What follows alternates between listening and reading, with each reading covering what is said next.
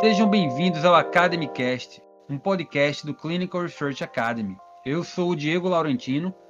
E eu sou Raquel Nogueira. E nós produzimos conteúdo educacional sobre pesquisa científica. Vocês podem nos encontrar no Instagram, arroba TeamResearchBR, para mais informações. Pessoal, bem-vindos. Esse é o segundo episódio do nosso, do nosso podcast, o Academycast. É, esse episódio é especial. O tema desse episódio é residência médica nos Estados Unidos. É, e hoje nós temos convidados muito especiais aqui conosco. Além já do nosso time aqui, nós temos a, a Carol Barreto. Olá! Tudo bom, Carol? Prazer, pessoal. Temos também a, Car a Carol Pirraia Lucena, que está aqui também. Fala oi, Carol. Oi, gente. E também temos a Laura, também conhecida como Laurinha, também da equipe aqui do Academycast. E aí, galera, tudo bem? E aí, pessoal, hoje nós temos uma, uma dupla aqui, famosos, pessoas muito, muito bacanas que a gente conheceu, né? E que, e que tem muito a ensinar a, a todos nós, a experiência que eles têm é, aqui nos Estados Unidos. Eu e Raquel, a gente se mudou essa semana também aqui, aqui para os Estados Unidos. É, vou deixar que eles se apresentem, né? É, é temos aqui é, o Igor e a Natália, né? É, e vocês podem falar aí um pouquinho, um pouquinho sobre vocês, pessoal. E aí, pessoal, eu sou o Igor, eu sou médico também, né? Formado pela Universidade Federal Fluminense. E eu vim para os Estados Unidos em 2018 fazer residência médica. Comecei fazendo internal medicine e depois mudei para patologia. Mas atualmente eu trabalho mais pela internet mesmo. É, eu sou a Natália, muito prazer e agradecendo já de primeira mão o convite para esse podcast. A gente ficou muito feliz todas as vezes que a gente é convidado para participar de coisas tão informativas, né? É para isso que a gente está aí na internet. Eu também sou médica, sou formada pela Universidade Federal do Espírito Santo e eu faço atualmente residência de neurologia aqui na Filadélfia. Eu sou R3 de neurologia. Uh, finalmente! Bacana! Maravilha! É, Natália, Igor, como surgiu a ideia de vocês realizarem residência médica nos Estados Unidos? Como foi esse, é, esse estalo? Ah, vou fazer residência nos Estados Unidos. Alguém orientou vocês? Vocês descobriram isso ao acaso? Como foi que surgiu isso? Não, então, minha tia, ela é neuropediatra aqui, e desde quando eu tinha 12 anos, eu vinha visitá-la, né? É, já passei umas férias com ela aqui, tipo, três meses e tal. E quando eu vinha visitá-la, assim, com 12, 13 anos, ela me levava no hospital. Me... E naquela época eu já sabia que eu queria fazer medicina. Então ela me levava para conhecer como é que funcionava o serviço e tal. E desde aquela época eu pensava assim, nossa, então eu quero fazer medicina e eu quero ir para os Estados Unidos. Quero fazer o que ela fez. Ela fez o USMLE, né? Também fez o processo todo, que ela se formou na UFES também, Universidade Federal do Espírito Santo. Então, desde cedo, desde antes de conhecer a Natália, eu já tinha isso na minha cabeça. E depois que a gente começou a namorar, e veio o processo de convencimento, né? É, no meu caso foi mais um, um convencimento mesmo, não, é brincadeira. É, o Igor né, já tinha essa ideia, então quando eu conheci o Igor, ele já falava que ele ia fazer medicina e que ele queria vir para os Estados Unidos. E eu não sabia nem o que eu ia fazer da minha vida. Então, acho que a primeira parte foi quando eu decidi que eu ia fazer medicina e eu me apaixonei, assim, né, durante a faculdade. E eu debatia muito se eu ia querer vir mesmo ou não, até a gente ter a oportunidade de fazer um estágio aqui, né? A gente ficou quase três meses aqui nos Estados Unidos fazendo um que a gente chama de observership. E aí, depois que eu vim, que eu conheci realmente como funcionava na prática, o serviço aqui, eu decidi que eu queria realmente fazer residência aqui nos Estados Unidos. Eu, eu, eu sou formado já há um tempo, né? Formado em, em dois, me formei em 2011, no fim de 2011. Naquele tempo, né, só tinha mato, né? Costuma falar. e o processo, né, o acesso à informação hoje, ele é muito mais fácil do que ele era há nove anos atrás, né? Então, eu, eu fiz esse processo de convencimento com Raquel, né? Quando eu quis trazer ela para cá. E como é que eu convenci ela? Eu mostrei o vídeo de vocês, né? Ah, ah que legal! é uma ótima que eram muito, que eram muito parecidas, tá entendendo? Tem um vídeo, eu comentei já com, com já falei dele com Natália, que ela falava dessa dualidade de você estar tá pensando nos Estados Unidos e fazer a prova de residência no Brasil, passar e ficar naquela. E agora? Eu faço a residência aqui ou eu vou tentar lá nos Estados Unidos, né? E aí eu mostrar, inclusive eu fiz com que Raquel saísse do Medicus, Porque eu falei, olha, quanto mais raízes você criar no Brasil, dificilmente você vai, vai, vai sair. Então, lá em Recife, a gente teve é, concurso público, né, para você trabalhar plantonista de emergência. Quem está no Brasil, às vezes, é louco por um concurso, por causa de estabilidade, essas coisas.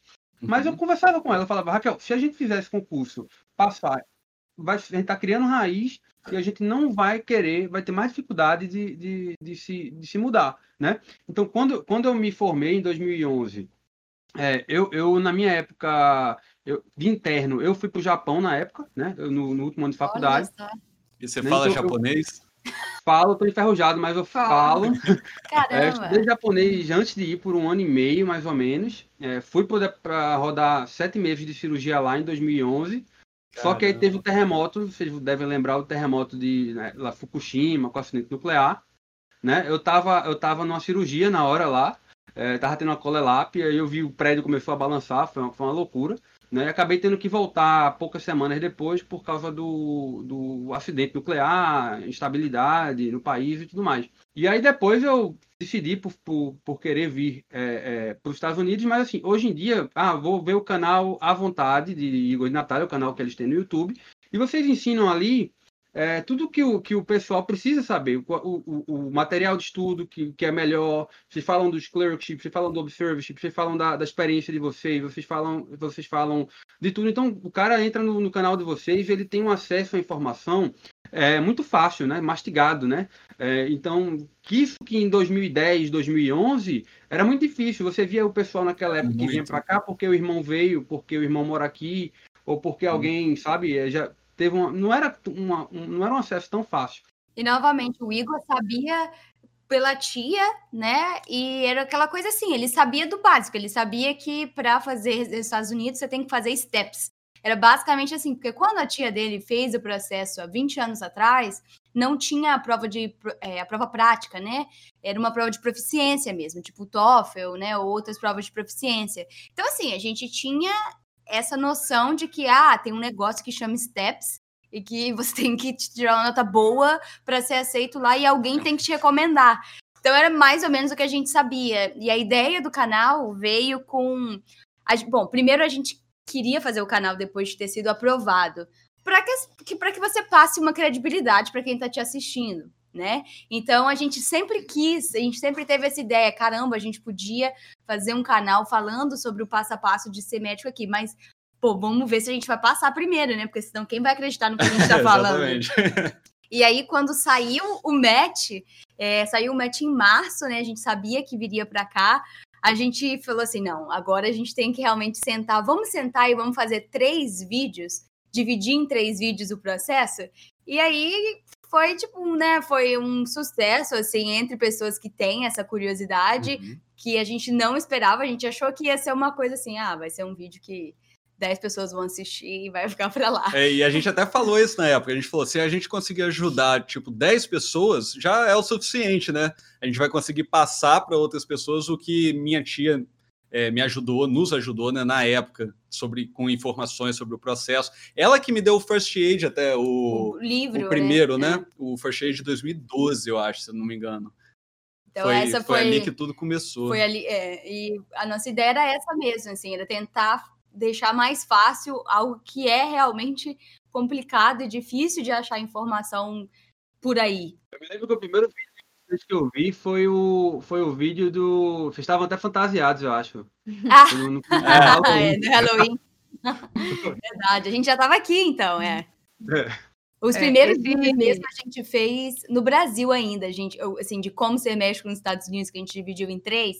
A gente estava na casa do Igor, a gente, eu olho assim, hoje, né, eu falo, meu Deus, a gente sentou na mesa de Aqui, ó, jantar. 9 de abril de 2018 saiu o primeiro livro, logo depois do match, né? É, a gente estava sentado na mesa de jantar com uma luz O horrorosa. Mas valeu a pena, com certeza. Mas o Whindersson começou assim também. Olha onde ele tá agora. É, é. É verdade.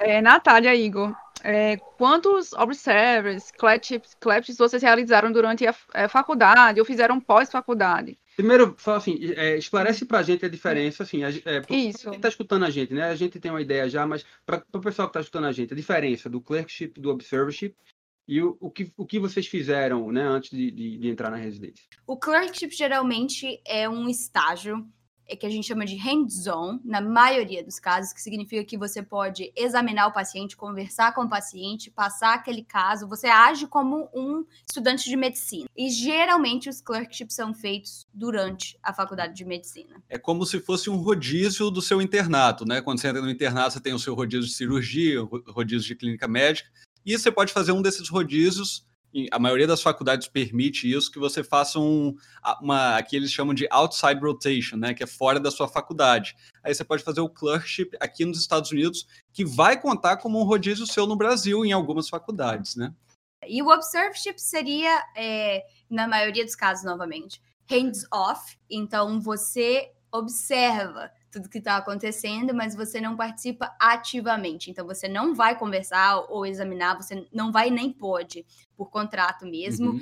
examinar e conversar com os pacientes, com as famílias, enfim. Mas você vai assistir as aulas, vai participar dos rounds, você vai estar tá lá. É que eles têm uma expressão muito boa que é shadowing, né? Então, você é a sombra de é, alguém, né? Então, você está ali como sombra o tempo inteiro. É, existem clerkships hands-off e existem observership hands-on. Por isso que a gente sempre fala que é uma é só para tentar explicar mesmo de uma forma mais simples. E os observerships é, podem ser feitos em qualquer momento. Então, você pode ser um med student que está só observando, né? Um uhum. estudante de medicina só observando, e você já pode ser um médico formado que está só observando. Mas quando você é um médico formado, rarissimamente você vai poder tocar num paciente, porque aí já entra na questão de processo, né? Aqui é tudo mais legalizado, assim, é, tudo é muito jurídico. Então, você, como médico, é muito difícil eles deixarem que você tenha contato com o paciente se você não for um residente, né? Ou um estudante de medicina. Então, por isso que a maioria dos médicos, ou seja, quem já é formado, e vem fazer um estágio, faz um observership, que você realmente só observa. E foi o que a gente fez, porque a gente já, já era formado quando a gente veio. A gente fez dois estágios de um mês cada um.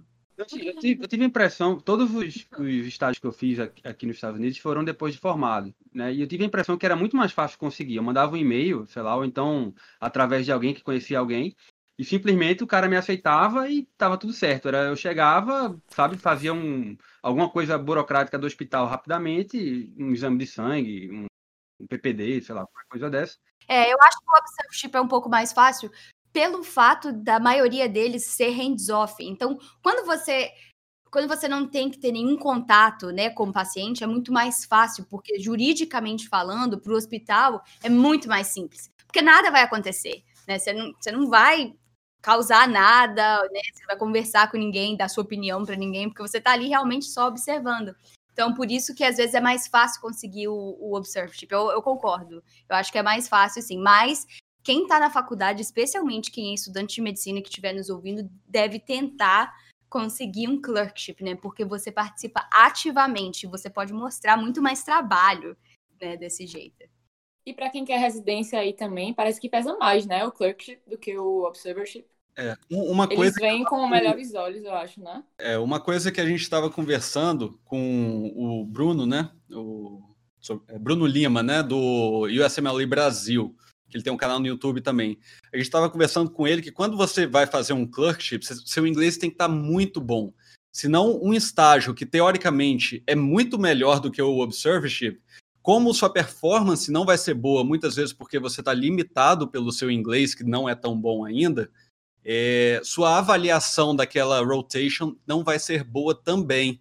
Então, se você usar aquela carta de recomendação na sua application, talvez seja uma, desvantagem e não uma vantagem sobre quem fez um observership, né? Ah, legal, é bom saber disso, porque muita gente, inclusive, tira dúvida com a gente e a gente sempre fala: ah, pergunte ao Igor e a Natália. Aí te manda assistir o, o canal de vocês toda vez. Isso.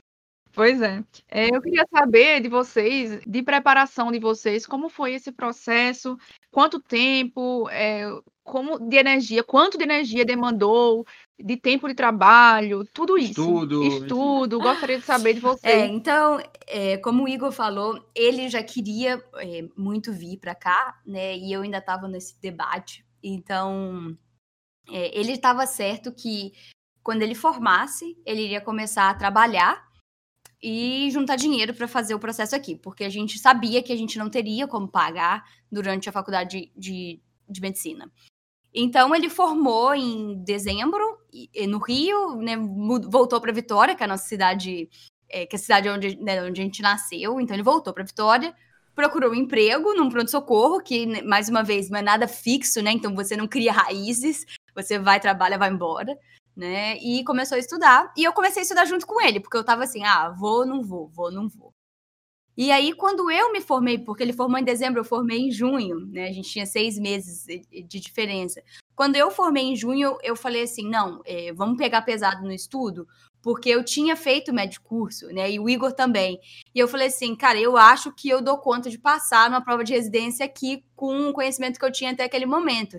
Então eu falei, não, eu, vou tentar. O Igor já sabia que ele não ia tentar, mas eu ainda estava no debate, falei, não, eu vou fazer uma, vou fazer a prova de residência aqui da UFES mas no meio tempo eu vou esquecer residência no Brasil e vou só estudar para o Step One. E aí a gente ficou uns quatro meses, assim, a gente já estava estudando devagarzinho, né, desde o começo do ano, mas a gente pegou aqueles quatro meses porque a gente fez a prova 30 de novembro. Eu sei porque eu estou fazendo meu currículo de novo, eu tive que pegar os meus históricos do USMLE, e a gente fez a prova 30 de novembro. Então eu acho que, assim, de 1 de agosto até 30 de novembro foi uma dedicação total, exceto nos, nos dias que a gente estava trabalhando. Né? Então, eu acho assim, demanda muita energia, né? Assim, demanda. Porque a matéria é muito maçante. Você está o tempo inteiro estudando aquelas matérias básicas que você acha que você já. Ah, né? quando você termina aquilo na faculdade, você fala assim: rasguei o livro né, de bioquímica, rasguei o livro de isto, de qualquer coisa. E na verdade, não, você tá voltando naquilo tudo. Então tem dia realmente que você fala assim: caramba, para que, que eu vou fazer isso, cara? Tipo, meu Deus, né? Da onde força? É, exatamente. Mas eu acho que ter um parceiro de estudo ajuda muito. E lógico, não precisa ser seu namorado, seu marido, pode ser qualquer pessoa, né, que, que te incentiva ali. E que pode até estar estudando para outra coisa, mas desde que você tenha essa, essa parceria, que no dia que você está mais desanimado, alguém, não, vamos pegar, vamos estudar, é. né? E vice-versa. E eu acho que isso ajudou muito a gente na época. Eu vi um, um comentário que vocês fizeram em um dos vídeos, que vocês faziam parte de um, de um grupo, eu acho. é, verdade, verdade. Eu acho que era tipo os 300, assim, eu acho que quando caiu, você ia lá e puxava e jogava pra frente deve ser muito importante, né? Quando você tá pensando em desistir, alguém vai lá e diz, vamos, Isso, vamos. isso era um grupo de WhatsApp que chamava é. Team Sparta. E foi criado por um, Isso, Sparta. um colega nosso, Rafael. O Rafael faz R3 de anestese hoje, na, na Flórida. E na época foi essa a ideia dele. Tipo assim, vamos juntar a galera que vai aplicar no ano de 2017, que, assim, né, que tá ativamente estudando agora. Vamos juntar num grupo de WhatsApp? E acho que já tiveram outros antes também, né? Então ele, ele teve essa ideia e foi ótimo, porque o pessoal jogava lá. Ele, era, ele era muito empolgado, né? Ele fazia questão, mandava assim, galera, dá uma olhada nessa questão aqui, olha essa resposta, não sei o quê. Calma, cara, tá na hora de dormir.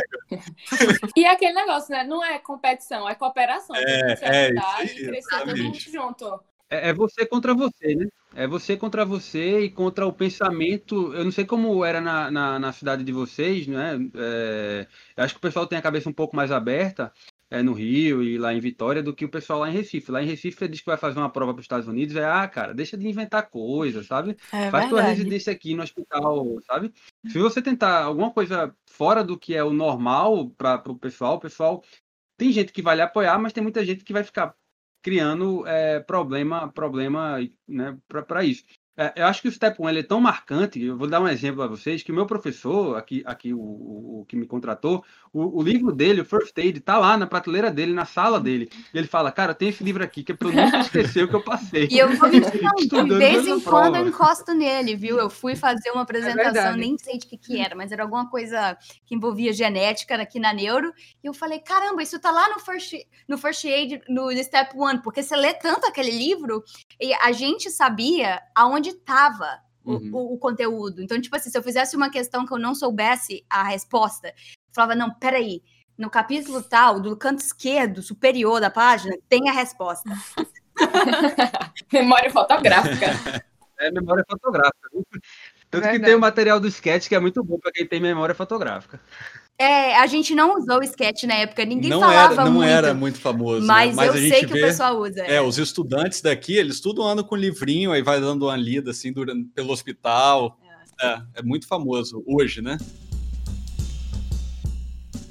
É, outra pergunta para vocês. É, a gente também está passando por isso, mas é, esse ano teve uma mudança do, do, do SMLI por causa da pandemia. A prova prática não, não vai ser realizada, não está sendo É, realizada, mais né? cara. É, e ela é uma prova que é bem cara, né? Todas as provas são caras, mas ela é a mais cara de todas. Em relação real, é tudo caro. A relação real, até se for comprar Coca-Cola, é caro. Mas se vocês tiverem que colocar o custo total pra, quando você decide, eu começo a estudar hoje para fazer a residência nos Estados Unidos, somando o custo de prova, custo de material, tudo, é, é, estágios, tudo. Quanto você acha hoje que o, o, o médico ou o estudante precisa é, juntar ou ter em reserva para poder fazer o, preparação? É, a, a gente até fez um, um vídeo sobre isso, desde quando você paga a sua inscrição no SFMG, né? Que é o órgão que organiza toda a documentação, é por onde você se inscreve para fazer as provas, até você se mudar para os Estados Unidos, alugar sua casa e tudo mais. Então, incluindo todos os livros, todos os cursos, todas as provas, estágios, tudo. E Em dólar, né? Dá em torno de 40 mil dólares por pessoa. Em real, na época, foi bem menos do que é hoje. hoje é, acho que vou comentar. Na época a gente pagou, bom, não durante o processo o dólar foi mudando, né? Uhum. Mas quando a gente mudou ativamente para cá, junho de 2018, Tava 4 e 6. não, não, não, não, não, tre, é, 3 e 6, né? 4 e 6? Não, 4 e 6. 4 e 6, É, é, verdade. quatro e 4 e seis. 6. E a gente falou assim: não tem como ficar pior do que isso. Coitado. nunca diga nunca. Mas Né? É, Hoje, eu não sei. Eu não quero nem ver todo dia, né? A primeira vez que eu viajei para o Japão, o dólar era 1,90. E eu acho que as pessoas têm que ter uma noção. Quando a gente fez o vídeo, a gente fez o vídeo e a gente fala isso várias vezes durante o vídeo, que esse é um cálculo em dólar. Porque você tem que ter uma noção do preço em dólar, porque vai mudar. Né? Quando você pagar a sua prova hoje, vai ser um preço, na hora que você pagar a outra prova daqui três meses é outro preço. A gente quis colocar assim, esse, custo, esse custo total, porque você não pensa no que você vai gastar para mudar para cá. Porque a gente não pensou. A gente pensou até o match. Aí a gente Exatamente. deu o match. Quando foi a mudança, a gente ficou assim, cara, isso não estava no orçamento, eu não pensei nessa parte, né? A gente teve que pegar dinheiro emprestado, não tinha tudo, tudo que a gente foi pagar, a gente pagava no cartão de crédito do Brasil, porque quando você chega, você não consegue tirar um cartão de crédito americano. Então a gente Então, pagava IOF na conver... Nossa senhora, foi um desespero. Por isso que a gente no vídeo a gente quis falar assim, não é só passar, né? Ah, passei, que ótimo, né? Todos os plantões que eu dei até agora pagaram tudo. Aí você toma mais uma na cabeça, Uma tava contando com essa. E assim, é, é tudo. E é engraçado, porque é muito, é muito simples, acontece para todo mundo. Só que ninguém te fala isso. Então, é mais uma vez por isso que a gente queria colocar isso no vídeo. Por exemplo, a gente mudou de New Jersey para Filadélfia, para Pensilvânia, né? Mudamos de estado. Quando você muda de estado, você muda seguro do carro, a placa do carro, o registro do carro, que isso é normal, né? No Brasil, se você mudar, você precisa de mudar todos os seus registros, tudo. E tudo você paga. E da mesma forma, quando você chega aqui, que você está fazendo tudo pela primeira vez. Então você está pagando tudo pela primeira vez. E ninguém te fala isso. E é tudo assim, 100 dólares, 100 dólares, 200 dólares. Só que 200 dólares no seu cartão com o IOF é, é, é muito dinheiro. dinheiro. Só quem sabe é quem vive. E não tô dizendo que alguém vai ter 40 mil, assim, sobrando na conta bancária, né? Mas é para tentar se programar. E como o Igor falou, a gente pegou dinheiro emprestado, porque não tinha como, pega dinheiro emprestado, paga. Mas e depois também que você está recebendo em dólar, você paga muito, mais, fácil, né? Exato. A gente fez um combinado, vamos pagar em um ano, e a gente pagou a dívida em um ano. Então, A gente foi pegar um Uber aqui ontem, é, e aí o porque a gente tava visitando os apartamentos para alugar, e o Uber era 20 dólares. Só que 20 dólares é cento e poucos reais. E aí eu combinei com a Raquel, olha, a gente vai de Uber e a gente volta a pé. né? Nossa, A gente andou, nossa, não vou nem comentar. a gente andou por uma hora e meia pra voltar. Caramba, Diego tava desmontando, a gente tava desmontando já. Tá a sorte é que o ventinho tava não tava quente. Mas E- Exato, então, exatamente. Foi legal o Diego falar isso, porque às vezes, gente, a gente faz os vídeos, e lógico, a gente, né, a gente já tá aqui tem dois anos, hoje a gente né, montou nosso estúdio aqui, isso aqui era assim, um sonho mesmo, e a gente conseguiu fazer, o- do- deixar do jeito que a gente queria, né? E parece que é, é- é tudo muito simples, né? Parece que é tudo muito fácil, e parece que eu só dei um monte de plantão, vim pra cá e cheguei aqui. Mas isso que você tá falando, Diego, a gente já passou por isso, assim, quando a gente veio fazer os estágios, a gente tinha um dinheiro tão contado, e eu falo isso assim, nós éramos médicos trabalhando no pronto-socorro que pagava bem, mas mesmo assim, era o dinheiro era contado. Então a gente pensou, cara, impossível pagar Uber para ir todo dia pro hospital. Então vamos fazer um cartão do ônibus. Aí você vai fazer o cartão do ônibus, você arruma o jeito que é o mais barato, e para chegar da casa onde a gente estava até o ponto de ônibus era 15 minutos. E todo dia de manhã era zero grau. E a gente falou: não, mas nós vamos andar até o ônibus, porque não tem como pagar Uber, não tem como fazer de outro jeito. É assim, e aí o hospital não te oferece comida, você é um estagiário, assim, não tem nada.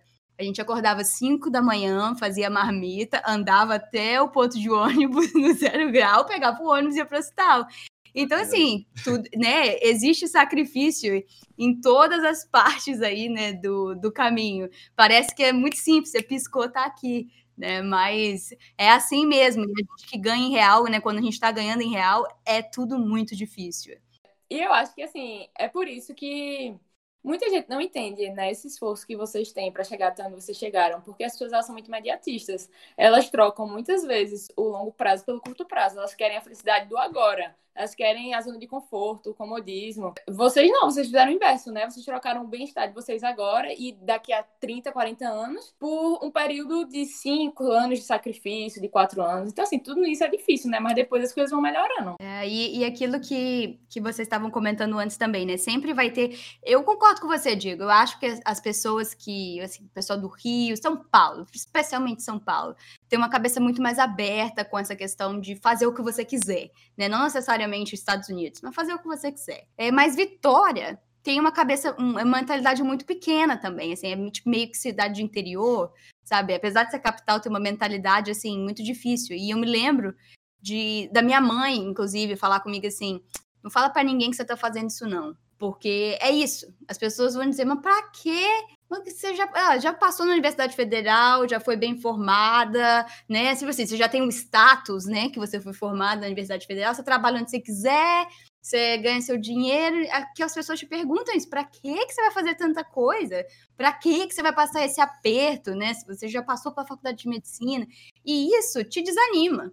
Né? E eu não estou dizendo que essas pessoas estão erradas, é uma forma de pensar. Né? E cada um pensa de uma forma diferente, cada um quer coisas diferentes. Mas quando você escuta isso e que você está durante o processo, te desanima. Você fala, é, verdade, pensando bem, para que, que eu estou É. fazendo? É, o melhor, quanto menos gente souber, melhor. É, já, já é difícil estudar, você criar motivação suficiente para estudar o ciclo de Krebs. E ainda chega uma pessoa e vai dizer, ah, cara, não é isso, não sei o quê. Aí é muito, é fácil, você, é, é muito fácil a pessoa, a pessoa desistir. É, a prova tá mudando. O seu deve estar na ponta da língua. É quase na hora de fazer a prova.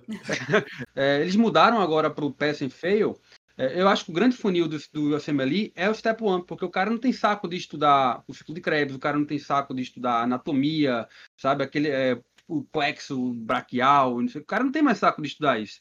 Aí a pessoa vai e desiste, porque precisa ter uma nota alta e tudo mais. Como vai mudar para o Pass and Fail, tem gente que, que diz que isso vai prejudicar o IMG, né, que é o estudante estrangeiro, porque é, ele se destaca com notas altas, e tem gente que acha que isso vai facilitar, porque muita gente que não teria muito, muita paciência para estudar aquilo nos mínimos detalhes vai acabar estudando e fazendo a prova, porque simples- simplesmente precisa tirar a nota mínima para estar no, no PES. Minha mãe dizia a mesma coisa dessa questão de Diego, não diz a ninguém não, não diz a ninguém não, tal, não sei o que. minha mãe história, né?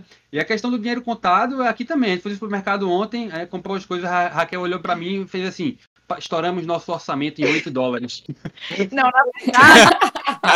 na verdade- Boa. não, na verdade, quando a gente veio para os Estados Unidos, a gente, quando veio para cá, fez um meio que um trato. A gente juntou dinheiro, eu trabalhei muito, o Diego é, trabalhava, e a gente não queria mexer, não quer ainda mexer nosso dinheiro lá do Brasil.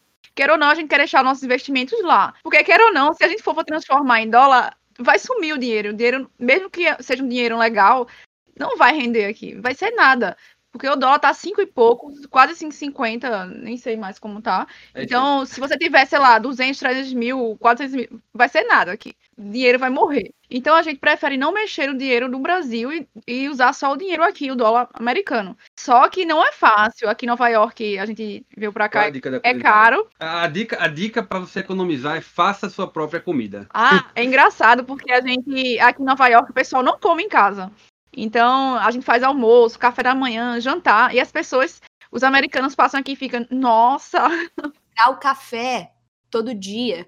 E eu assisti recentemente um YouTube, um vídeo no YouTube muito interessante de uma pessoa falando: se você comprar um café médio, né? Que é o café que todo mundo segura aí na, na rua, que a gente vê no Starbucks todos os dias. E eles geralmente tomam, eles não tomam muito café preto, né? Café com alguma coisa, então fica mais caro ainda. Você tomar um café latte todos os dias no Starbucks, você gasta 1.500 dólares por ano. Caramba. E eu fiquei assim, caramba. E eu fiz a conta, porque eu falei, não, eu, agora eu quero ver, né? Aí eu falei, tá lá, 1.500 dólares por ano, mas ele é, isso é deles. Eles tem essa cultura, né? Aí eu vou ali, pego café, eu vou ali, pego bagel, eu compro um pedaço de pizza. Eles não têm muito essa coisa do levar a comida, né? E isso salva muito dinheiro. O engraçado é que eles não almoçam e eles fazem pequenos lanches. E a gente não, a gente quer comer comida. E, é. Então a gente procura comprar e fazer em casa mesmo. Que assim vai ser o prejuízo, vai ser grande. Ah, reunião na hora do almoço, né? Reunião meio-dia, aula de não sei o quê. Aí vai ter almoço. Eles falam, né? Ah, almoço ter... será servido. É, almoço será servido. Você chega lá, aí tem um sanduíche, tem salada, e eu falei, gente, pizza. Eu, gente, cadê o almoço? é isso aí mesmo. Ah, a, gente, a gente tá no Airbnb aqui esses dias, enquanto a gente organiza o apartamento e tudo mais. E aí, Raquel, é, ela sabe cozinhar direitinho, né? Ela cozinha bem. Então, é, então a gente tem um trato. Ela cozinha e eu lavo as coisas, né? Eu lavo o prato, lavo tudo. E aí, nisso, é, Bom o pessoal que aluga é, Cada um com seu talento. Exato, é, é, né? É, aí o, o, o, pessoal dos outros quartos da casa, né, os americanos, e tem até um brasileiro aqui também, eles acham super estranho, que eles passam na hora do almoço, tá lá Raquel com as panelas, sabe? Fazendo comida. Passam na hora de jantar, tá lá Raquel com as panelas, fazendo comida. Eles acham super estranho isso, pô. Não, e hoje eu mostrei pra americana é, daqui, olha, tô fazendo arroz e porco. e, Carne de porco e, e ela fez, nossa, que estranho, né? Eu acho que ela pensou. Mas a gente é isso, é cultura, né? Eu acho que tem que. Você, quando se muda de país, tem que se adaptar.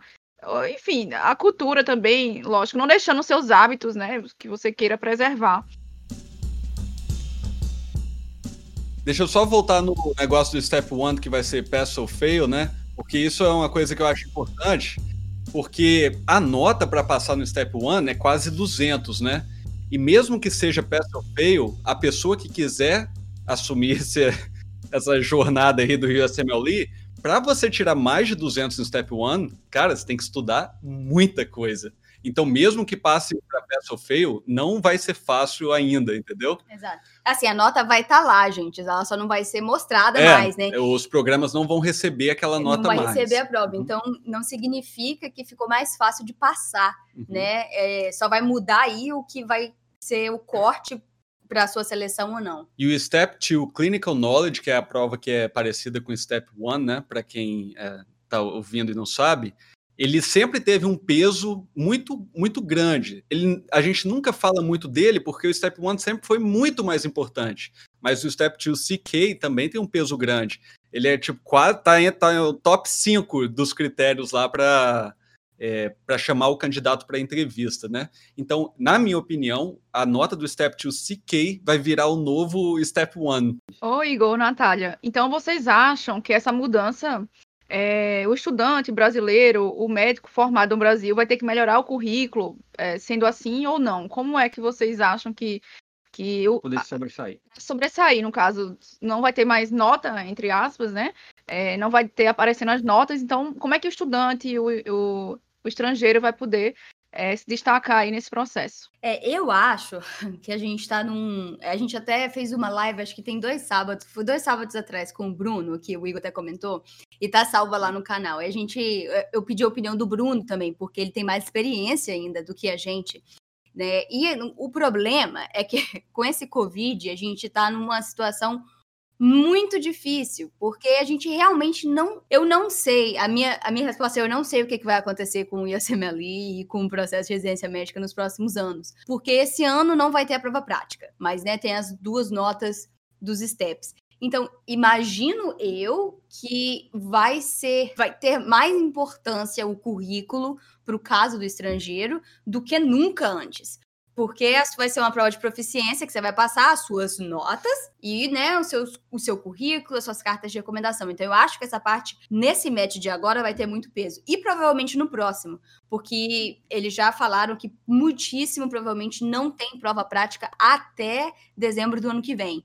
Então, provavelmente o próximo match também não vai ter a prova prática, vai ser nota Step 1, Step 2 CK e o resto, né? Então eu acho que o resto vai ter muito peso, muito mais peso do que teria nessas próximas, é, nesses próximos dois matches que a gente vai ver aí. Quanto à questão do, do Step One mudar para peça ou feio, honestamente eu acho que não vai mudar muito, porque eu acho que a gente só vai fazer como que o Igor falou, transferir o peso de uma prova para outra. Então eu acho que o peso vai entrar para a prova do Step 2 CK e o restante vai valer como sempre valeu. O que vai ser a charada aí é como que, por exemplo, os estrangeiros vão conseguir cartas de recomendação nos próximos no próximo ano e meio, porque todos os estágios estão cancelados. As pessoas não estão podendo vir para cá. E claramente a gente sabe, porque isso é um dado estatístico pelo é, o pessoal pode até dar uma olhada aí pelo Medscape Todo ano eles lançam quantas vagas são preenchidas por americanos, quantas vagas são preenchidas por estrangeiros. E os americanos nunca preenchem todas as vagas, e não tem como eles preencherem todas as vagas. O que significa que a gente precisa dos, né, dos IMDs que a gente fala. Então, assim, se essas pessoas não têm carta de recomendação, como que, como que vai ser? Eu acho que tá tudo muito no escuro nesse momento. Então, o melhor currículo que você puder, eu acho que vai te ajudar nesse momento que a gente não tem muito o que oferecer, né? Essas pessoas que perderam perderam os estágios, eu acho que o currículo vai pesar muito, porque é o que você tem para oferecer. É, agora, como que isso vai ser após esse período Covid? Eu acho que nós vamos ter que fazer mais um podcast, talvez mais de um podcast, porque eu realmente acho que vai mudar muita coisa. Vocês acham que seria mais me, menos injusto avaliar pelo Step 2 CK o conhecimento médico do, do aplicante do que o Step 1, que é um conhecimento muitas vezes de ah, o cara tem que decorar GQ, GS, GI, aqueles pathways bem absurdos, né? O que, é que vocês acham? Eu acho que o Step 1, eu acho assim que não, porque o que eu vejo no Brasil, que é mais uma prova parecida com a prova do Step 2 CK, é que o pessoal decora também aquelas condutas, aquelas coisas assim, e não aprende de fato. E para você aprender, você tem que ter o um conhecimento básico muito sedimentado. Então, eu acho que é por isso que o Step 1 é tão importante, mas realmente eles abusam. Você não precisa saber o nome de todos os componentes do ciclo de Krebs, quais são né, as enzimas os mais genes. importantes, os genes e tal. Eu acho que não acharam um equilíbrio nisso, né? Mas eu acho que é por isso que o Step 1 era tão importante. Porque, mas assim, claro, na nossa visão assim de médico, com certeza, o Step 2 CK deveria ser o primeiro lugar, né? Com certeza. Porque é uma prova mais com certeza que avalia mais o seu conhecimento clínico, no sentido uhum. de você juntar todos os pedacinhos, né, e chegar num diagnóstico, que é isso que a gente faz. E né, o Step 3, né, que é mais voltado para a realidade de um médico ainda. Ele pergunta conduta, ele pergunta, ah, chega o paciente assim, assim, assado, o que, que você vai fazer, quem que você vai chamar, quando você vai chamar e quando você vai resolver sozinho. Então, o Step 3 também deveria ter um peso e, talvez devesse ser cobrado também para aplicação para residência. É, geralmente o pessoal faz o, o, o Step 1, o 2CK, o 2CS e aplica, né? É, poucos fazem o, o Step 3 antes de, de aplicar, não é isso? Nós fizemos o, o Step 3 durante o PGY1, né? Porque, Nosso internia. Porque é isso que você precisa para tirar o seu ICFMG Certificate. Então, para revalidar, vamos colocar assim, né? para revalidar o seu diploma nos Estados Unidos, você tem que ter o 1, 2CK, 2CS.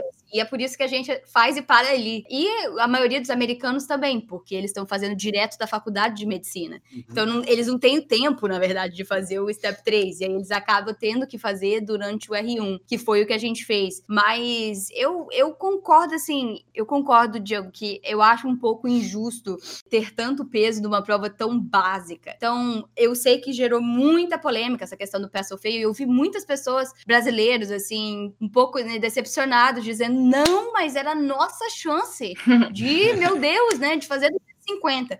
Bom, eu não tirei 250. e minha nota tá lá no ISML Brasil para todo mundo ver. Eu acho que é sim uma boa oportunidade de você tirar um notão, mas não é padrão, não é todo mundo que consegue por vários motivos um, uma nota tão alta de 250 e é realmente demais. É uma coisa muito lá no fundo. Né? Então, eu acho que talvez seja assim. A gente até falou isso no vídeo que a gente fez sobre isso. Eu acho que talvez seja uma boa ideia que o Step 2CK tenha mais peso. Ô, gente, como foi que vocês se, se prepararam para os steps que vocês fizeram, um e um dois? Dá para estudar por algum material brasileiro? Ou existe um médico americano? Eu não sei, eu falei em algum lugar sobre isso esses dias. Não, não lembro agora onde é que foi. Só que. Ah, eu acho que foi no nosso curso. Porque não saiu. Nós estamos doidos, gente, gravando tanta coisa ao mesmo tempo que não tá. Então, quando a pessoa decide, né, é, fazer o USMLE, na minha opinião, ela tem que fazer absolutamente tudo na vida dela a partir desse momento em inglês porque você precisa ficar muito confortável com a língua para falar, para ler, para escrever, para tudo.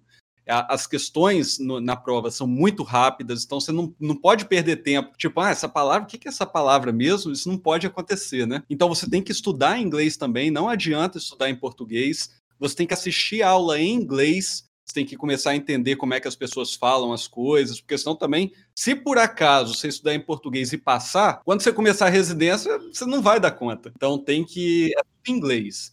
Como que a gente fez? A gente queria economizar de todas as formas possíveis. A gente não tinha muito dinheiro, né, para investir em cursos, em, em, muitas coisas, né? Por exemplo, tinha zero dinheiro extra. O Rafael, né, que criou aquele grupo no WhatsApp, ele fez todos os cursos do Kaplan, Kaplan para o Step 1, Kaplan para o Step 2, CK, Kaplan para o Step 2 CS, fez mais outros cursos para o Step 2 CS. A gente não fez nada disso. A gente comprou o First Aid e pagamos o banco de questões USMLE é, RX, que a gente nem completou todas as questões, eu acho. E fizemos o U World duas vezes, né? E foi só. Ah, e o Patoma. E o Patoma. Para patologia. O Patoma é excelente. Se pudéssemos voltar atrás, eu acho que a gente não estava tão focado assim nessa prova, na verdade. Porque a gente fez o MED curso, fizemos o MED depois, então gastamos dinheirão à toa, que poderia ter sido investido no Kaplan, né? Ou em algum outro curso. Então, se pudéssemos voltar atrás para talvez tentar ter uma performance melhor, a gente faria várias coisas diferentes. E esses cursos né, preparatórios seriam algumas delas. Se vocês tivessem que elencar o material que é fundamental para o estudante, para quem quer fazer o Step One. Né? É, isso aqui você não pode deixar é, de estudar usando essa ferramenta aqui, ou esse livro aqui. Quais seriam os materiais que vocês indicariam? O, o livro. É, é. Você, você não tem como não usar o First Aid e você não tem como não usar o U-Word. O U-Word é assim. É... Se você não tiver dinheiro para mais nada e novamente, como o Igor falou, eu acho também que na época, apesar da gente ter estudado muito e colocado muito esforço nisso, ainda não era 100% nosso foco. E tanto não era, e eu sempre falei isso, tanto não era porque eu fiz meu Step 1 um dia e eu fiz a prova de residência para UF dois dias depois. Porque eu ainda eu não, eu não sabia né, se era aquilo que eu queria. E isso faz muita diferença.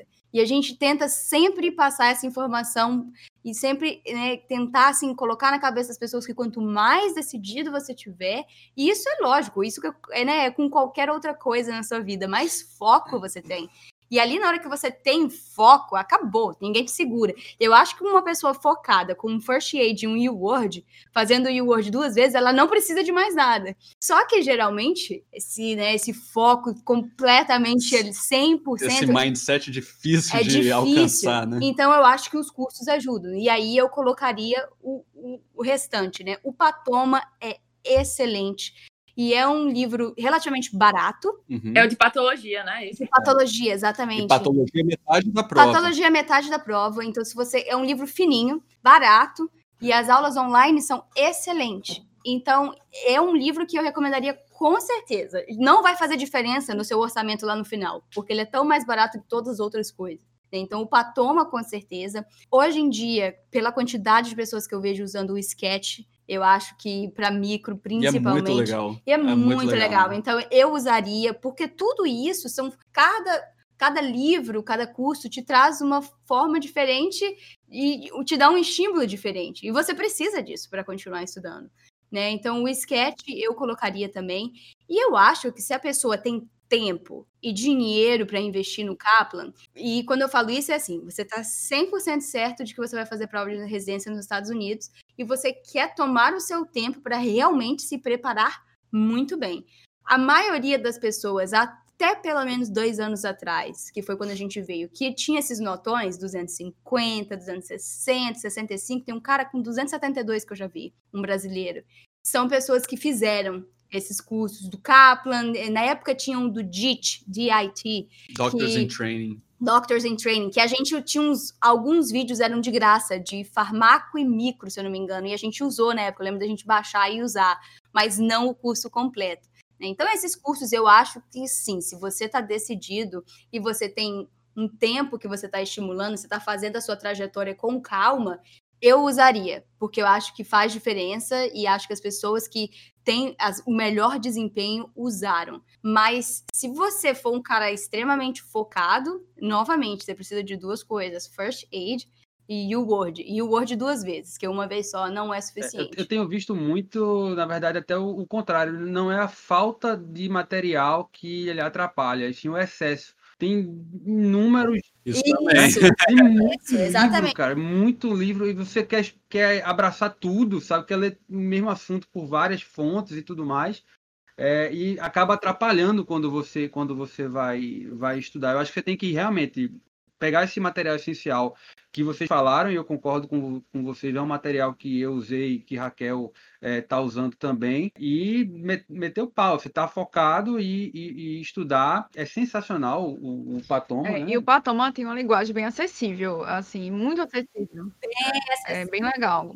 Um bom começo aí para o pessoal que não está treinado no ouvido, é, né, de começar a assistir as aulas do Patoma, porque você muda a velocidade, você pode uhum. botar mais lento, mais rápido, e você vai acompanhando pelo livro, é muito legal. Eu acho que vale muito a pena, por, até por, pela questão do, do, treino do ouvido mesmo, assim, é muito dinâmico e uma linguagem bem legal. Eu, o que eu faria diferente, ao invés de eu ter gastado né, o meu dinheiro com o médio curso, que é excelente, e eu adorei. Ah, é, o curso é ótimo. Eu adorei, assim, especialmente o primeiro ano, o médio curso mesmo, né, não uhum. o médio. Eu achava muito boas as aulas, eu realmente gostava. Mas hoje eu teria usado aquele dinheiro fazendo um curso do Kaplan, por exemplo. Que é o que eu falo, se você tem tempo e você sabe que você vai fazer aquilo ali lá na frente, eu vou fazer residência nos Estados Unidos.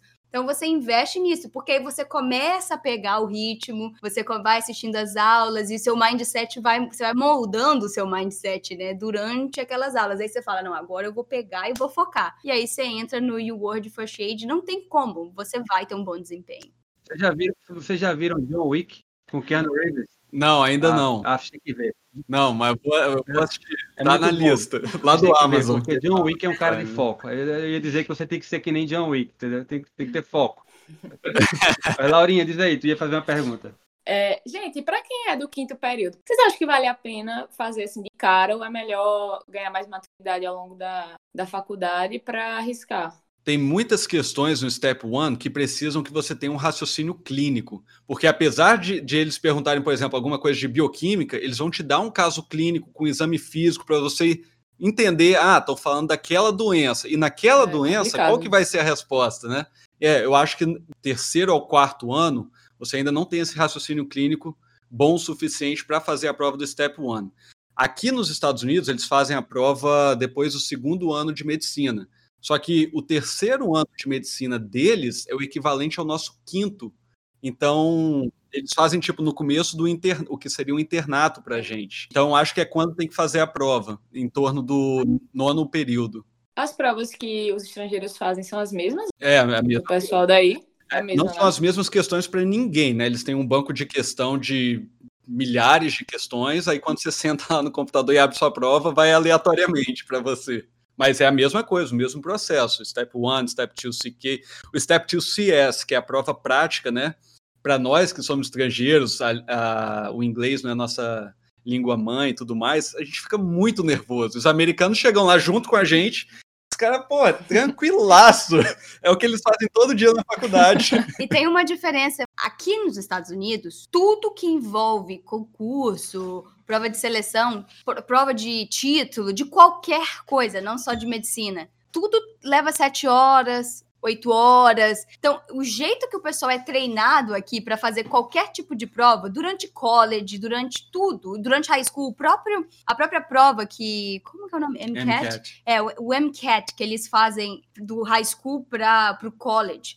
Né, e para você ser, passar para medicina, depois você precisa dessa prova. É uma prova longa, é uma prova de tipo oito horas. Então, para a gente, isso já é o primeiro susto, né? Você fala assim: como que eu vou ser capaz de sentar na frente de um computador por oito horas para fazer 300 questões, sendo que o meu intervalo dá tempo de eu fazer xixi e comer meia barrinha de cereal? Isso já é a sua primeira preocupação. Você já chega achando que você não tem como fazer aquilo. E eles chegam como se fosse mais uma prova da vida deles. Então, isso faz, mais uma vez, é o mindset, né? O seu, a sua ansiedade, né? Aquilo tudo, ele chega assim, olha para você. E a gente sabe Eles disso. Bem treinados, você né? pode fazer o step 1 o Step 1 e o Step 2 CK no Brasil. A gente fez o 1 no Brasil, em São Paulo, e o 2 CK a gente veio fazer o Observership. E aí, logo antes de começar, a, gente fez, o CK aqui, em Chicago. Uhum. E foi aí que a gente percebeu. A gente falou: caramba, toda vez que eu saio. Diferente. É, toda vez que eu saio, que eu vou no banheiro, eu vou no banheiro, eu passo água assim na cara, aí eu respiro fundo, meu Deus, me ajuda, né? Meu Deus, faltam cinco horas. Aí eu olho a menina do meu lado, ela tá tipo assim, quem é essa maluca? né? Então isso também faz diferença, mas a prova é a mesma. A gente só precisa aprender a se preparar melhor, eu acho. Levar, levar um grão de pirona, uma proteína e, né, um pai é, nosso. Assim, é, porque a gente tem de pirona que Estados Unidos, eu trouxe não sei quantos comprimidos de pirona, não sei como eu não fui parado, mas... e é bom, cara. Contrabando porque... de pirona. É, não vem, é um remédio excelente. É, foi muito susto, realmente, na vinda pra cá, até meu leite condensado pegaram. É, o leite condensado dela foi retido, não entrou, tá? Ah, é. Ai, que muito susto. Caramba. Mas você vai achar em Nova York. Ah, tem sim, tem. Eu já, já achei. a primeira coisa, quando chegar em Nova York, eu vou achar o leite condensado. É, o, então é como se fosse um, um SISU, né? Esse, o SM. É, então. O, o, Enem foi bastante inspirado nessa, nesse estilo de prova, né? Só que uma diferença que a gente vê bastante é que o Enem, apesar de ter várias horas, várias questões e tudo mais, se você estiver bem naquela matéria ali, na, no conteúdo todo do ensino médio, você consegue terminar o Enem com metade do tempo que eles te dão para fazer a prova. Bom, isso pelo menos quando a gente é, fez, né? 2000 10, e... 10 anos atrás. 10 anos quando, quando só tinha mato. e o Enem, você não fica oito horas corridas sem casa, né? Fazendo prova. E ainda mais na frente de um, de um computador, que cansa mais ainda. São quatro horas, eu acho, nem cinco horas. É, quatro horas é, e meia, eu acho. E a prova do ICMLI não é tempo suficiente. Você tem uma, um minuto e meio por questão. Cara, no final de, dos blocos eu já tava assim. Essa aqui que eu pulei não dá nem para pensar mais nela. Vai, vai essa aqui mesmo, essa aqui mesmo e tal. É, a, B, C, B já foi três vezes, vou marcar C nessa. Então, vambora, próximo. Agora, uma coisa que eu não sabia, que eu achei bem diferente, é que até para quem já tem residência em outro país, você precisa fazer todos esses steps para você poder atuar nos Estados Unidos, né? Independente você já ser anestesista, se você já é cirurgião, É, você tem que passar por tudo isso para poder atuar, né? É, para você atuar nos Estados Unidos como médico, você precisa ter até o Step 3, é, né? Até, até, o Step 2 e Step 2 CKCS, você tira o ECFMD Certificate e você vira oficialmente MD, que é Medical Doctor. Com o Step 3, você pode atuar sem supervisão, só que sem é, residência médica, você não pode tirar sua license definitiva, né, que seria seu CRM. Então, sem residência não tem como. O que acontece em alguns hospitais, principalmente na área cirúrgica, é que vem um cirurgião do Brasil, por exemplo, sei lá, aparelho digestivo. Ele vem fazer um fellow, aí mesmo sem ter a residência aqui, aquele hospital onde ele fez o fellow gostou tanto do cara que contrata ele com uma, é uma, uma licença restrita. Então, ele pode atuar como cirurgião apenas naquele hospital ali, por algum, por algum tempo. Mas se por um, um dia ele quiser sair do hospital, o hospital não quiser mais ele, ele tem ah. que voltar para o Brasil. Ele não é cirurgião nos Estados Unidos. É, isso é muito interessante da gente falar, porque eu respondo essa pergunta quase, pelo menos toda semana, assim, é, pelo menos uma vez por semana. É verdade. Eu falo assim, ah, eu vi em algum lugar que eu não preciso fazer residência, eu não preciso fazer isso tudo para ser né, médico nos Estados Unidos. Aí eu sempre falo, é, porque nem tudo é 100% ou zero. Ele precisa ter todos os steps. É. Ele não precisa ter. Exatamente. É. Eu falo, bom, você já vai ter que fazer todos os steps. Porque o cara não vai te aceitar para você ser um fellow operando em alguém sem pelo menos ter os steps. Então ah, vai, come vai, começar por aí. por que, que você vai fazer residência? Porque é tão difícil, é tão raro, um, de acontecer. E quando acontece, é isso que o Igor falou, é muito limitado. Né? Então eu acho que para as pessoas que acontecem, são para as pessoas que não estão nem pensando em vir para cá. Eu acho que a pessoa que. Para quem acontece isso, o cara veio, a mulher, né, veio aqui fazer o fellow e voltar para o Brasil. Aí, durante o fellow, coisas acontecem, é, né? E aí fala, ah, beleza, vou ficar né, por esse motivo. Porque você vê que realmente quem quer morar aqui e atuar aqui faz residência médica aqui, né? Que uhum. é o caminho mais fácil. Esse é o caso do meu professor aqui. Meu professor, ele é um cara que ele era muito conhecido no Brasil na em cirurgia de aparelho digestivo, basicamente de hérnia. Ele foi presidente da Sociedade Brasileira de Hérnia é, e, ele, e aí ele veio para cá, acho que em 2014, quando uh, Dilma tinha sido reeleita. É, ele olhou para a mulher e falou: ó, vamos embora, vamos. Eles vieram para cá, ele começou trabalhando com pesquisa e aí depois ele recebeu a oportunidade de vir, de vir trabalhar. Ele te, fez os steps todos, né? É, fez tudo. E aí ele recebeu uma proposta para trabalhar aqui como cirurgião no, no, no hospital aqui. É, e ele, mas ele só, ele só trabalha nessa rede. Se a rede, por algum motivo, ele se desvincular da rede, ele não pode abrir um consultório privado e sair operando. Não, ele fez toda, todas as, todos os steps. Né? Isso aí não tem para onde, para onde é correr. Eu, eu sou cirurgião geral já, já sou cirurgião.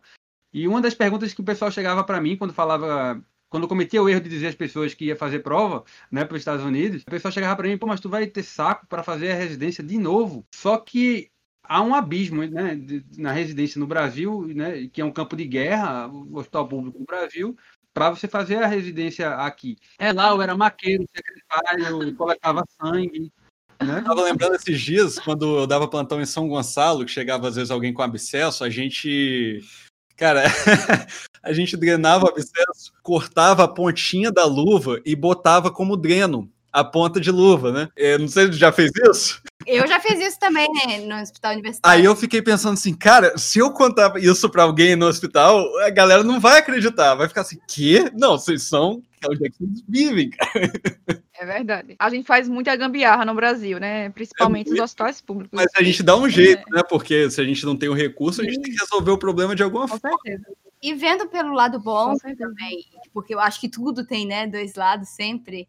Vendo pelo lado bom, eu acho que a gente se dá muito bem na residência aqui, porque a gente no Brasil você é ensinado a se virar, tem que se virar. E aqui eu vejo que às vezes os os residentes que acabaram de sair da escola de medicina, eles têm uma certa dificuldade para entender certas coisas ou para entender que ele vai ter que botar a mão na massa, senão não vai acontecer, né? Eu já tive caso e eu estou no hospital universitário aqui, excelente, e mesmo assim, eu já tive caso que eu quero um, uma TC de crânio da paciente agora, porque eu acho que ela tá fazendo uma AVC na minha frente e não tem ninguém para levar para paciente. Eu falei, pode tirar o locker aí da cama que eu vou descer com ela. Aí o pessoal, o quê? Mas tem que esperar transporte. Eu falei, transporte? Quanto tempo que eu vou esperar transporte? Eu quero transporte, eu vou levar ela. E fui eu carregando a paciente com a enfermeira, e o pessoal fica assim, né? E, e isso, é, isso é engraçado, porque a gente tem essa coisa. Não, eu dou um jeito. Não tem tal coisa, eu uso outra. Não tenho dreno, eu uso um pedaço de uva. Né? Não tenho transportador, agora eu levo. Então, isso, e isso também impressiona né, os attendings, assim, as pessoas que trabalham com você, né, falam, pô, realmente aquela, aquele residente ali né, sabe resolver. Quando... É um diferencial, né? É só mais um dia na vida do médico brasileiro. Muitas vezes eu fumaqueira. Mas, é, Natália e Igor, eu queria, queria saber de vocês sobre o prós e contras de morar no exterior, principalmente é, a experiência de vocês aqui nos Estados Unidos. O que é bom, o que é ruim, sentem saudade da família, o que como é para vocês essa experiência? Quando a gente decidiu vir para cá, né? É, obviamente a gente sempre coloca esses prós e contras na balança, né? E na minha opinião, uma das, um dos principais motivos é a segurança do país. A gente até viu um estudo recentemente é, que botou o Brasil como tendo o maior número absoluto né, é, de, de crimes violentos do mundo. Se você somar Estados Unidos, Canadá, quase a Europa inteira, Rússia, somar todos eles, eles não dão o número de crimes violentos que tem no Brasil. Então, o Brasil é um país muito violento. E a gente aprende a viver né, num país assim. Então, por exemplo, Natália hoje tem um Apple Watch.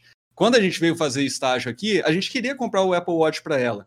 Só que a gente ficou, cara, mas você vai, tipo, você vai andar na rua e ir para academia com isso no braço? De forma alguma, né? É muito e olha perigoso. assim, eu sempre falo isso, né? Eu sou de Vitória, que é uma cidade relativamente melhor a muitas muitas outras cidades em relação, né, à violência e tudo mais. E mesmo assim, na minha rua, e eu morava num bairro de classe média, então assim, né, num bairro, um bairro bom, e mesmo assim, eu, eu sabia pela minha porteira, a, menina cuidava da portaria do meu prédio. Às vezes eu passava pela academia e ela falava assim: menina, cuidado, hein? Porque fulano acabou de ser assaltado ali na frente. E eu ficava assim, cara, como é que pode, né? É, e, é, e o que, que você faz? Abre a porta, e vai na academia, porque é a sua vida. Você Aí, se você acha que tem alguém te seguindo, você entra na padaria um pouquinho, Quantas espera, né, vezes? né? Vê, é. vê, e você aprende a viver. Minha concepção, você não tem que aprender a viver assim. Então, se o Brasil provavelmente não vai mudar enquanto eu tô vivo, eu vou mudar de país. Foi basicamente isso. Né? É, é. Tem vários é. outros. É, engra é engraçado, Igor, você falou, porque eu tava andando, eu ando muito com o Diego a pé. Aqui, aqui é muito bom para andar a pé. E eu falando, Diego, quantos policiais? Cada rua, assim, incrível a quantidade de policial, de carro, de polícia polícia aqui em Nova York eu fico chocada. E eu, Diego, quanto policial isso? Quantos... Não, e a gente tava falando, acho que foi com meus pais ontem, né? E falando que a gente andou uma hora e meia de um hospital ao outro e tudo mais, né? E a gente tá aqui no Bronx. Aí meu pai, não, mas isso não é perigoso, não. Eu falei, pai, eu fui criado no centro de Recife, então tá tudo certo. pois é. E resistência já. É, a gente anda à noite, anda de dia, de qualquer horário, e, e realmente tem ninguém assim para abordar. Teve um dia que eu fiz, apareceu um, sei lá, fiquei desconfiada de uma pessoa assim andando, aí Aí depois eu percebi que não, não era, não, não tem, assim, pelo menos aqui é um até bairro agora. até agora, né? Não vou é. pensar no futuro em relação a isso, mas até agora não teve nada. Em Recife, realmente, se a gente andasse com um relógio, é, com determinado celular, eu ando o celular na mão, às vezes, né? E é. não tem nada, assim. Lá em Recife, se você andar com o celular na mão, o dono leva. Com o iPhone na mão. Nem dúvida. tem que ter dois celulares, o seu e o do dono, né? E eu acho que é outra coisa é, que é, tem o celular do ladrão na do bolsa. Do ladrão. Ali, lá em Recife. eu acho que é outra coisa. É, é verdade. É, a gente lançou um vídeo tem dois dias falando sobre o poder de compra. E aí a gente falando numa visão bem real mesmo, bem assim, capitalista, né? Vamos colocar nesse jeito, né? que, mas que as pessoas gostam, né? De comprar as coisas. As pessoas gostam de ter as coisas. Você gosta de ter um iPhone ou o celular que você quer, seja ele qual for. E a gente estava fazendo um comparativo no salário do nesse vídeo, né? No salário do residente quanto custa comprar certas coisas. Então, por exemplo, a câmera que a gente grava o vídeo. Que a gente está falando aqui com vocês gente, agora. É, que a, a nossa câmera que a gente usa com a lente que a gente comprou custa 1.400 dólares. Um salário de residente é mais ou menos metade do salário do residente aqui. A mesma câmera no Brasil custa 8 mil reais. Sem a lente. Sem a lente.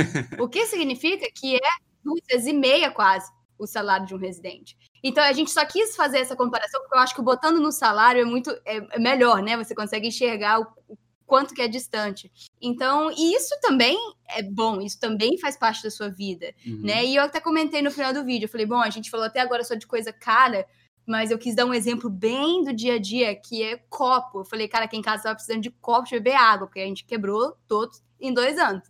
Então, então eu falei, não, preciso comprar copo. Fui na loja ali embaixo, tipo uma loja grande, tipo uma Tok Stock da vida. E peguei uma caixinha de copo lá, qualquer. Fui pagar, olhei o preço, 4 dólares. Ou seja, e tinha quatro copos. Então era um dólar por copo. Então foi isso que eu, era isso que eu queria dizer. No caro faz diferença e no barato também faz diferença, né? Porque o que, que você compra com um real, com um dinheiro no Brasil? Né? Nada. Você não compra nem pão, é. praticamente. Real então, não compra nem um Big Big lá. Né? É, exatamente. Então, assim, isso também é muito bom, sabe? E a gente quis falar isso porque a gente quis falar uma coisa bem real, né? Porque dinheiro faz parte da sua vida, né? Você compra as coisas, paga as coisas, e isso faz diferença também. E eu acho que o contra, é, e lógico, a gente está fazendo o que a gente gosta, né, num lugar que te oferece tudo isso. Então, eu amo a minha residência e eu tenho, assim, cada dia que eu passo, não na residência, que residência é um perrengue, né? Mas cada dia que passa, neurologia, assim, eu amo e eu tô muito feliz com a minha escolha. Então é muito bom fazer o que você gosta, ver um futuro nisso que você gosta e estar no lugar que te oferece qualidade de vida em todos os aspectos. Né? Então, isso realmente é o, o, o pro, né? Eu, completamente. E o contra, eu acho que fica nessa questão, é a distância mesmo, né?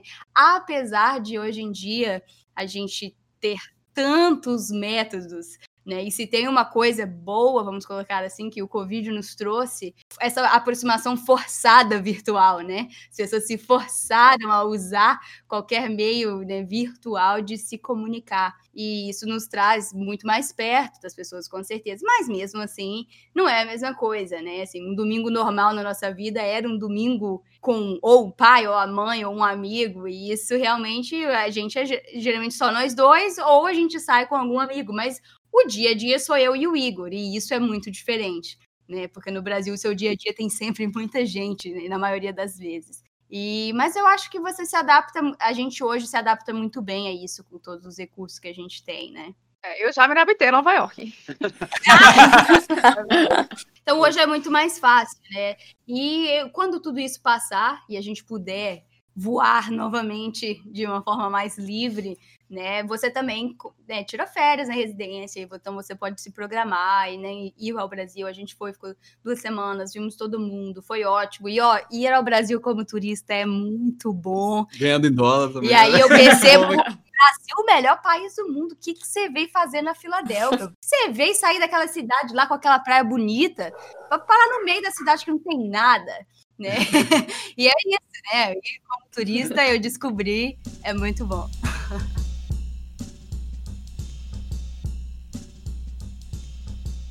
A gente tá chegando ao fim aqui do, do, do, episódio. Eu, queria só, vai ficar muito bacana para Carol Barreto, Carol, Car, Carol Pirraia, Lucena e Laurinha, pessoal que quer é, fazer a sua. que quer se preparar para os steps, e quem está no, nos ouvindo, que quer se preparar, né, Raquel, para os steps, né? Processo, né? É que o, o, o, Igor e a Natália, eles estão lançando né, um, um curso preparatório é, para pro, os steps, é o Elite USMLE, né? Eu queria que vocês falassem, fizessem aí um jabá aí do, do, do curso de vocês. E como é que vai ser essa orientação também?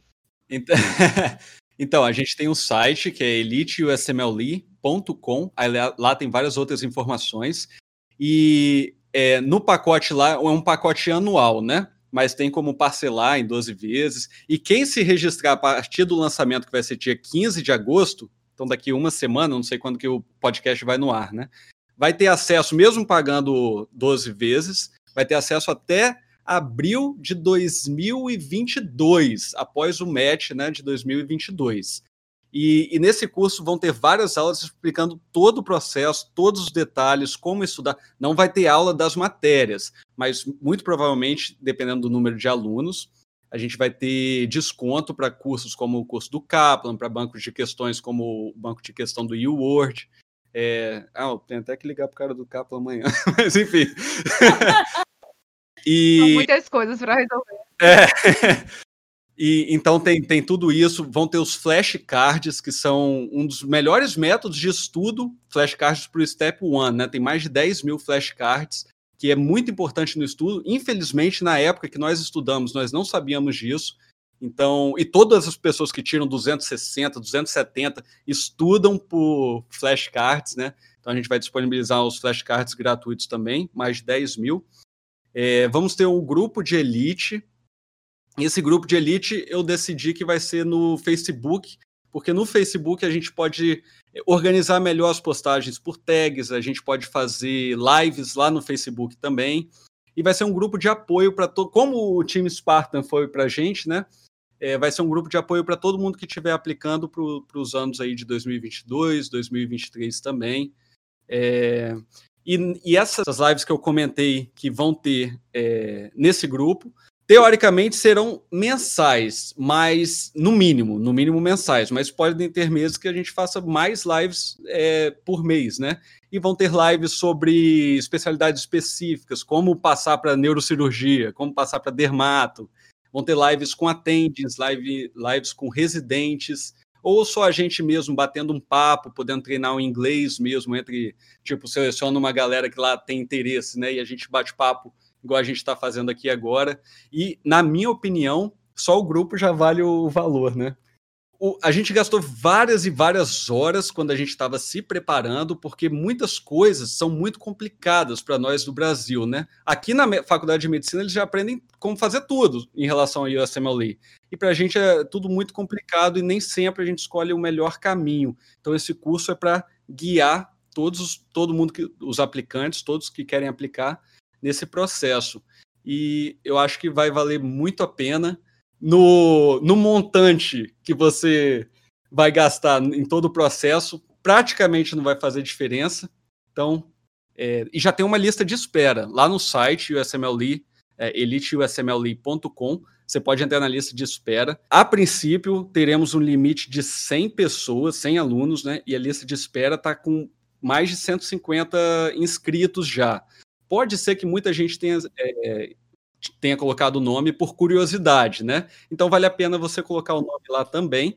E assim que lançar, a gente vai lançar, mandar um e-mail para todo mundo que está na lista para poder se cadastrar. Maravilha, a gente vai ajudar aí na divulgação aí do, do, do, curso de vocês aí também. Igor, Natália, a gente quer muito agradecer vocês é, por terem aceitado o convite.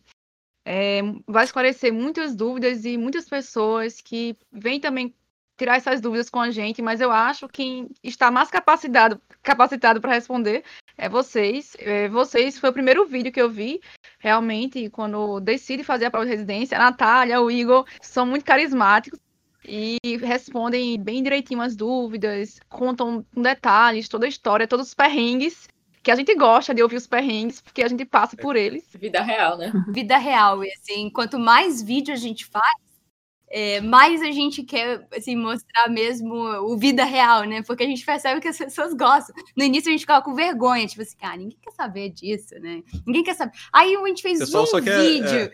e aí o pessoal, não, conta mais, conta mais, conta mais. Aí agora eu falei, agora você dá. Sofrendo. É sofrendo. Então vamos falar. Quando, quando a gente começou a gravar as aulas do curso da gente de pesquisa, a Raquel morria de vergonha, né? Tinha que parar, recomeçar e tudo mais. Mas hoje não, ela tá totalmente desenrolada já. E... Tá sim. É, mas é engraçado o que vocês fazem, porque a gente vê muito o pessoal quando vai fazer algum vídeo, vai fazer algum Instagram, posta muito a vida do uhum. Instagram. E a gente gosta de ver as pessoas reais, como elas é. são.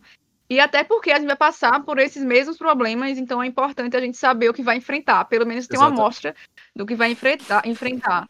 Então, assim, agradecer bastante pelo convite. Eu tenho certeza que vai esclarecer bastante a dúvida de muita gente.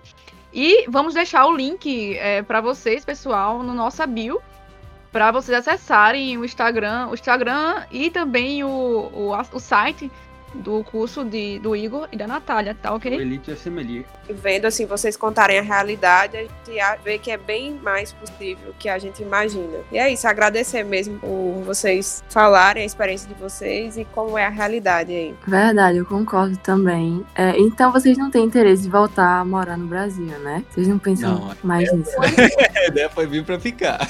Pra ficar, né? A resposta é rápida, não. pra visitar visitar. Aham. É a melhor parte. Laurinha, Eu queria agradecer também, achei vocês muito simpáticos. Dizer que antes de assistir os vídeos de vocês, achava que era um sonho muito impossível, que nem Carol falou. Mas vocês têm uma didática muito legal, assim, vocês mostram tudo que vocês passaram.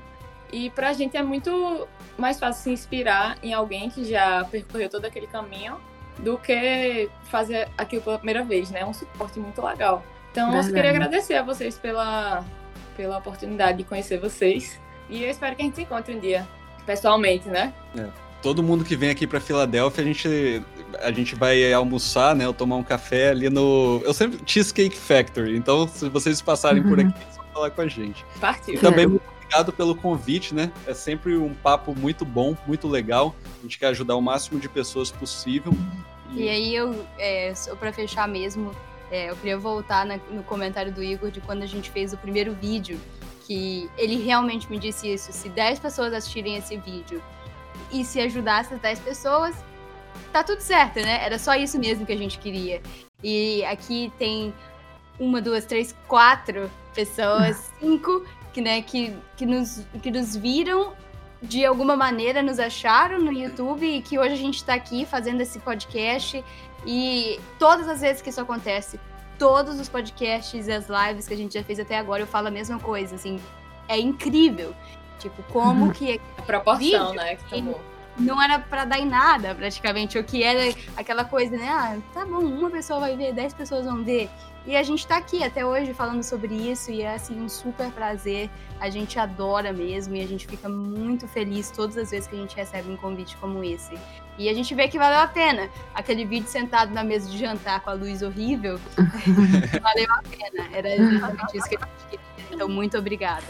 Natália, Igor, é, muitíssimo obrigado por, por aceitar o convite e conversar aqui com a gente. É, sucesso para vocês, né? É, nós, eu e Raquel, em breve, vamos visitar vocês e vamos é, almoçar lá. No... Vamos, vambora. Combinado. Valeu, pessoal. Valeu, galera. Obrigada. Obrigada, gente.